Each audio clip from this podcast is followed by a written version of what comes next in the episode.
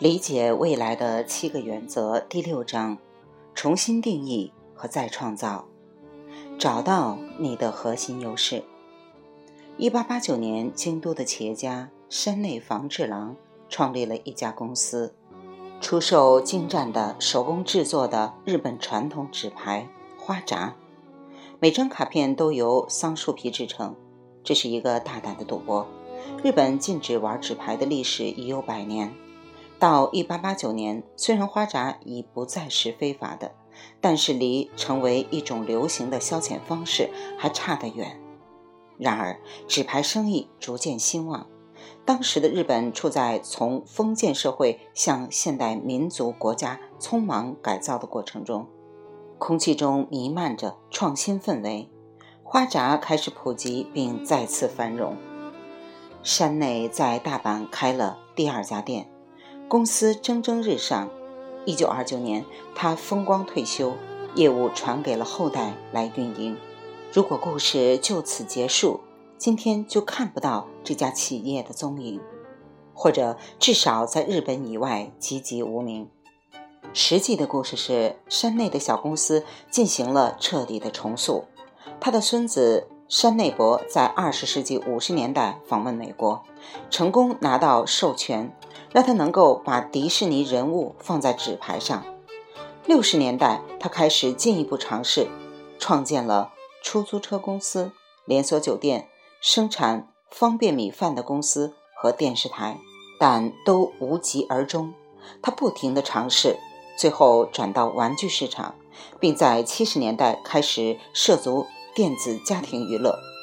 一九七七年，他聘请了一位名叫宫本茂的年轻学生，帮他开发一些新产品。如果你不熟悉这个名字，可以问问你的孩子。宫本日后研发了许多畅销游戏，包括《超级马里奥兄弟》《大金刚》和《塞尔达传说》。如今，山内博是当今日本最富有的人，他的公司拥有超过八百五十亿美元的市值。这家公司叫做任天堂。从十九世纪的手工纸牌到二十一世纪的无意义可能看起来跳得太快。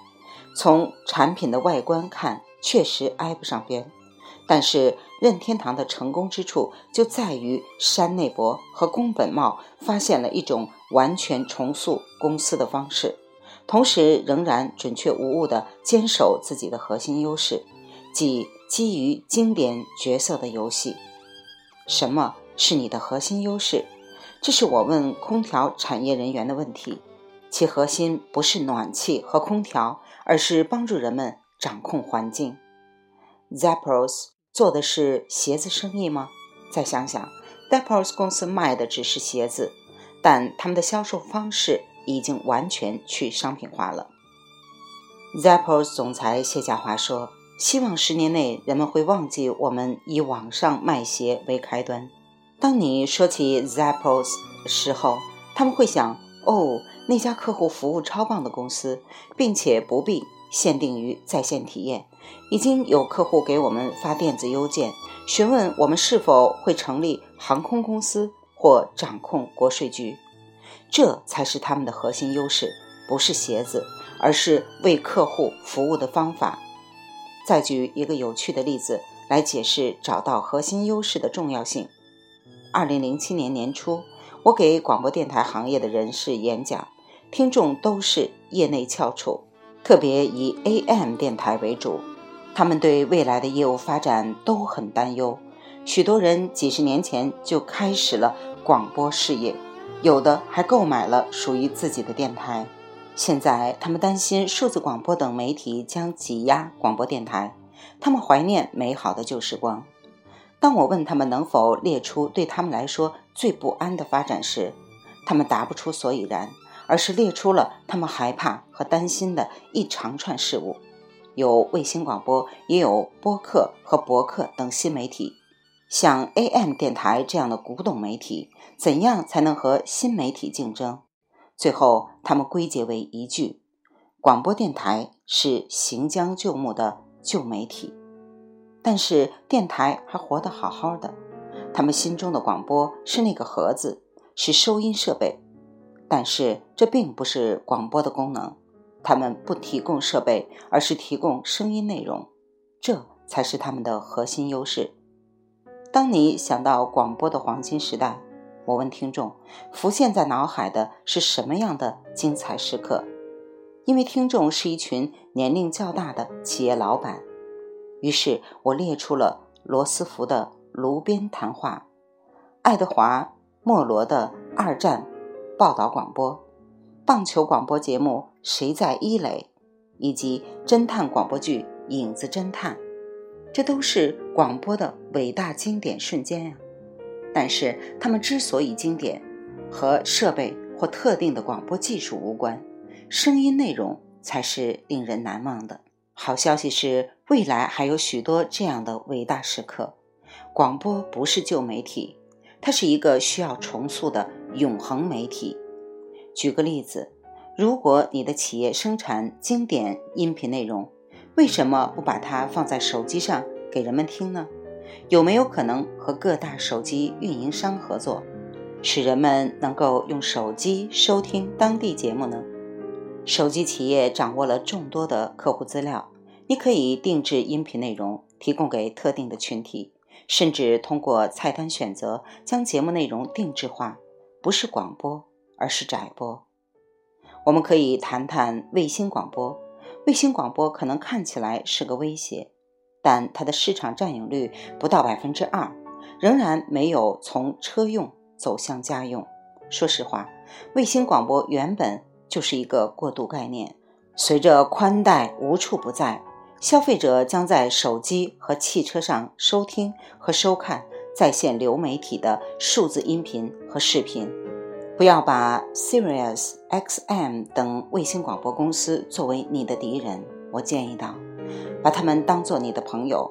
正是由于他们已经制作了数不清的定制化节目，广播才重新成为人们的关注对象。他们给广播打了一个价值巨大的广告。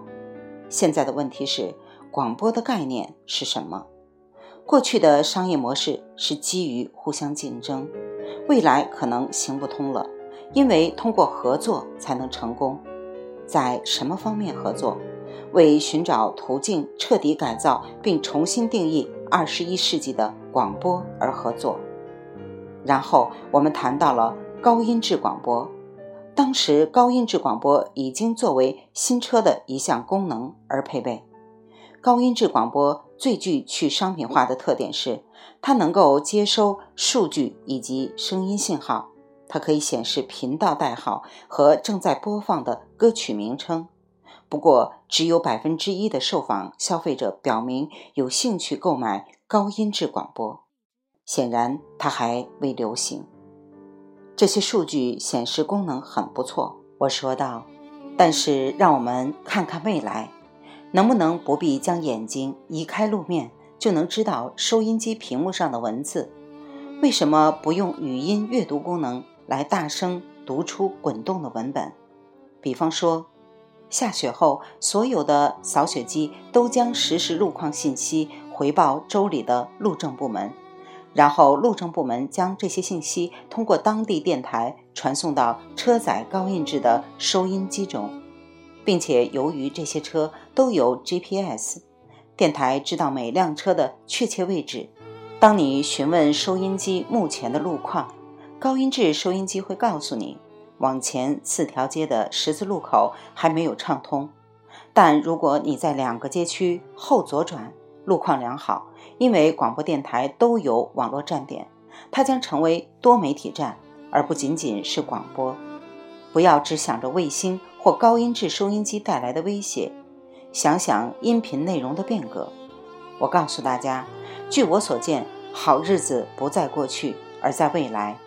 现在由我们来创造令人怀念的美好时光，但你必须彻底改造，重新定义你正在做的事。报纸和书籍这两个行业正在经历同样的难题，他们都挣扎在数字革命前苦苦求生。如果固步自封，就会走向绝路；如果他们以新技术彻底改造自己，则能够生存下去并得到发展。有数百家报社已经推出了网络版报纸，但大多数报业已经停业或业务继续下降。为什么？因为他们的技术虽然创新了，但只是用新技术做旧的东西。大多数的在线报纸版面是重叠的，而不是互补的。他们没有提供革命性的内容，只是以数字形式提供相同的新闻。